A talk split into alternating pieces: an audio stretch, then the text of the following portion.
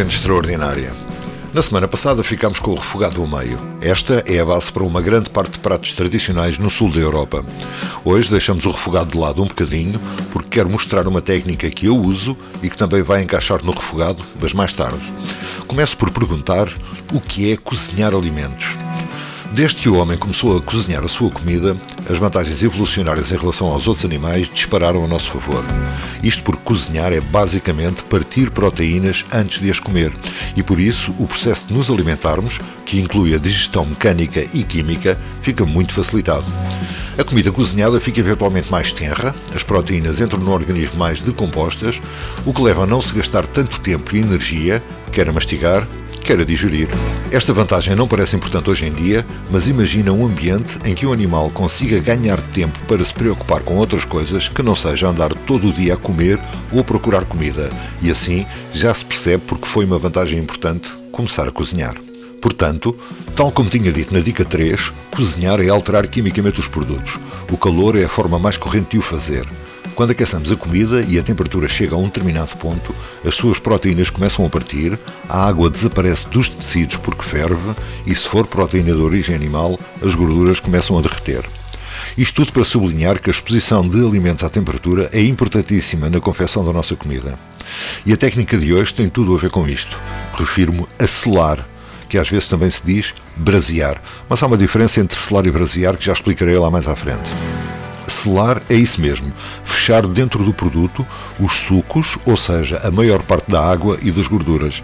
E para se conseguir isso, é preciso sujeitar o produto a uma alta temperatura durante muito pouco tempo para que se forme uma capa. Vou dar o um exemplo com um belo bife. Frigideira no fogão bem quente, um fio de azeite ou manteiga, se não tiverem azeite bom, deita-se o bife lá para dentro, um minuto de cada lado e está bom. Agora o bom senso entra aqui em jogo. Se a carne for muito alta, é óbvio que vai ficar muito mal passado. Se for um bife de meio centímetro de espessura, vai ficar grelhado. Usem o dito bom senso aqui. O que posso garantir é que depois do bife selado pode-se cozinhar a seguir no forno ou com molho, porque vai ficar tenro. Eu tipicamente retiro o bife da frigideira, faço o molho e quando estiver quase pronto, volto para o bife lá dentro para namorar um bocadinho com o molho. Uma dica importante que aprendi devido ao colesterol alto. Lembram-se da dica número 1 e das frigideiras antiaderentes de boa qualidade? Numa frigideira destas não é preciso azeite. A carne vai direta para dentro da chapa, nem sal, nem pimenta, nem nada. Apenas a carne na alta temperatura. Isto hoje já vai longo e continuarei na próxima. Fica só com o que vamos falar na próxima dica em jeito de cenas dos próximos capítulos. Vem aí o sal, que acabei de referir, e os próximos passos da selagem, incluindo a técnica que uso para confeccionar as minhas almôndegas. Acertaram, são braseadas, o que inclui a selagem. E pronto, pela segunda vez hoje, muito bom dia. Good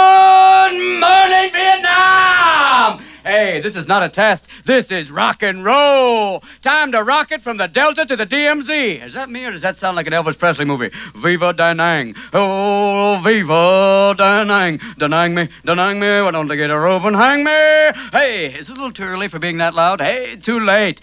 It's 0600. What's the O stand for? Oh my God, it's early. Speaking of early, how about that Cro Magnon, Marty Drywitz? Thank you, Marty, for silky smooth sound. Make me sound like Peggy Lee. Para quem não sabe, este era o fantástico Robin Williams e o seu famoso Bom Dia, numa maravilhosa interpretação de um DJ no filme Good Morning Vietnam, a dar o mote para o tema da música de hoje, a rádio e os seus DJs. And now, as the Wolfman Jack radio show continues to stir up your mind, we open the Wolfman Book of Verse. We turn to page 56, chapter 2. And the Wolfman brought the message of rock and roll to the hordes of folk stuck in routine. And they cheered, and they hallowed him, and they said, Oh, yeah. Though uh, one of the fans ate his vest and denounced the music, yes, he went on to be stoned by the rest. In fact, everyone got stoned and forgot the old Wolfman was even there. well, enough of that. And now, adventure fans, get ready for the escapade of a lifetime as the old Wolford draws back the shades and pulls the curtain of one of the greatest dudes in the world alive. We're talking about Raymond Charles. one of the big, big hits of his time. Ladies and gentlemen, here's the tune. what I say. As we move along life's adventure, we shall go into the paths of glory.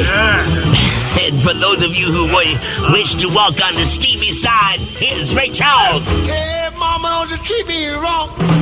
Come and love you, daddy, all night long, all night long. Este era Wolfman Jack e não é de um filme. O show dele era mesmo isto. E não foi apenas esta voz extremamente estilizada que o caracterizou. Para o comum dos mortais parece normal e até engraçado, mas se repararem bem, a parte instrumental da música do Ray Charles está a tocar desde que ele começou a falar. O que ele inventou foi o chamado timing, isto é, fala no início do instrumental das músicas e cala-se no preciso momento em que o vocalista começa a cantar. Para fazer isto bem, tens de conhecer muito bem a música, falar no ritmo da música e antecipar o fim da frase para ficar mesmo lá no sítio. Agora que já sabem um dos segredos dos DJs, façam o favor de reparar nisso da próxima vez que ouvirem rádio. Feita por quem sabe, é claro. Ele foi um ícone nos Estados Unidos por ter trazido para o mainstream a música negra norte-americana e ter sido um dos primeiros nomes sonantes a ter peso suficiente para que a rádio fosse vista como o distribuidor de excelência do produto das editoras. Wolfman Jack fez escola pelo estilo e leveza que imprimia aos seus programas, fazendo uma ligação muito mais forte com quem o ouvia do que a tradicional rádio que se fazia na altura. Com Wolfman Jack, o DJ passou também a ser um artista e uma peça valiosa na máquina de distribuição musical. Entre os famosos DJs de rádio está um que, ao preparar esta dica, me levou de volta para muitos anos atrás. Apresento-vos o Sr. Bob Stewart.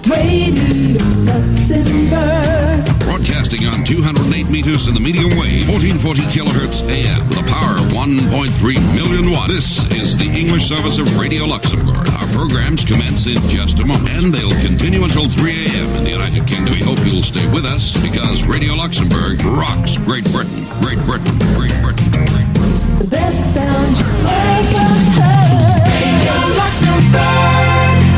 Bob Stewart na Rádio Luxemburgo, que eu ouvia em onda média até às tantas da noite com um alto-falante debaixo da almofada para não acordar ninguém lá em casa. Aqui na Europa, ainda há mais um DJ cujo nome é incontornável. Entra John Peel. There's, uh, there are a few things, in fact, nothing that I dislike more than being the bringer of bad news for you, but uh, heard during the day that Ian Curtis of Joy Division has died. And beyond this, we, I don't know any details about it at all, but obviously our sympathies are due to the other members of the band, but most particularly to Ian's uh, family and friends. Thought I'd play a track from the LP anyway. This is New Dawn Fades. John Peel foi um importante divulgador musical.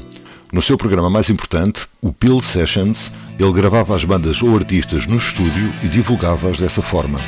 Escusado será dizer que artistas de playback não entravam no Peel Sessions, o que era uma garantia mínima de qualidade. Durante os largos anos em que trabalhou na rádio, John Peel lançou literalmente centenas de nomes bem sonantes. Ouvimos-lo aqui a anunciar a morte de Ian Curtis, dos Joy Division. O quê? Não conhecem Joy Division?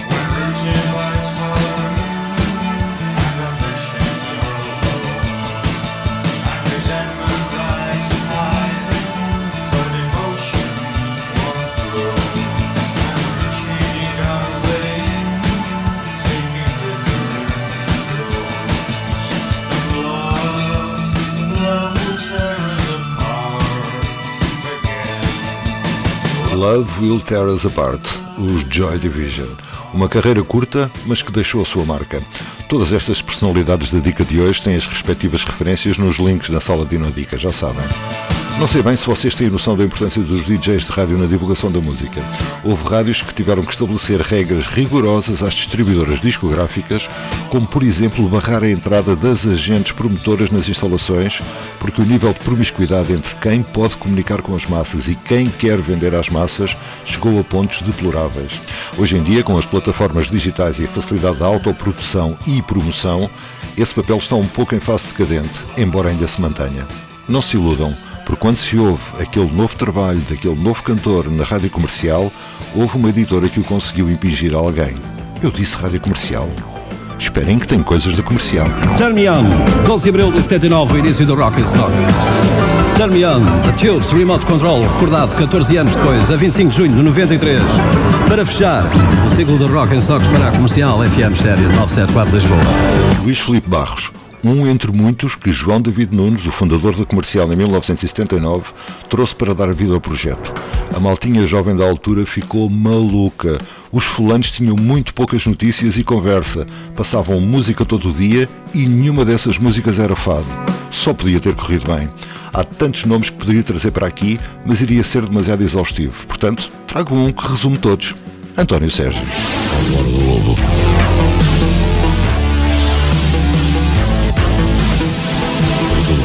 Através da rede nacional Earth. A Hora do Lobo do António Sérgio. É apenas uma mostrinha das coisas que ele fez.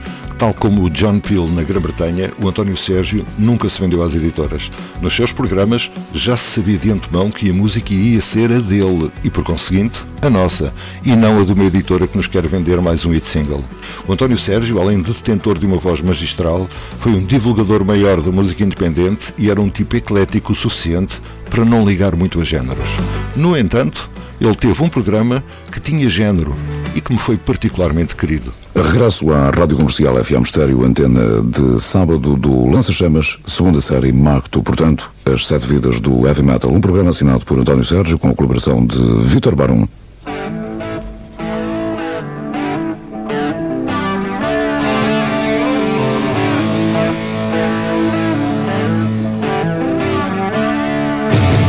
O Lança-Chamas do António Sérgio, um programa de heavy metal na rádio comercial. Não havia YouTube nem Spotify. Como é que se poderia ouvir a música que queremos se não houvesse pessoas na rádio como António Sérgio? Eu já era fã de heavy metal nessa altura, mas ouvir isto numa estação nacional foi digno de celebração. E para quem acha que o heavy metal é uma coisa esquisita, pedi a um tipo que apenas conheço de vista, embora ele não faça ideia quem eu seja, que lhes demonstre resumidamente o que é o heavy metal. Explica lá então, Michael. Are you ready? How about you lazy cunts on the balcony? Are you ready? This guitar is tuned down a little bit. The E string, which is the thickest string here, this one, is tuned down to D. And it makes this sound.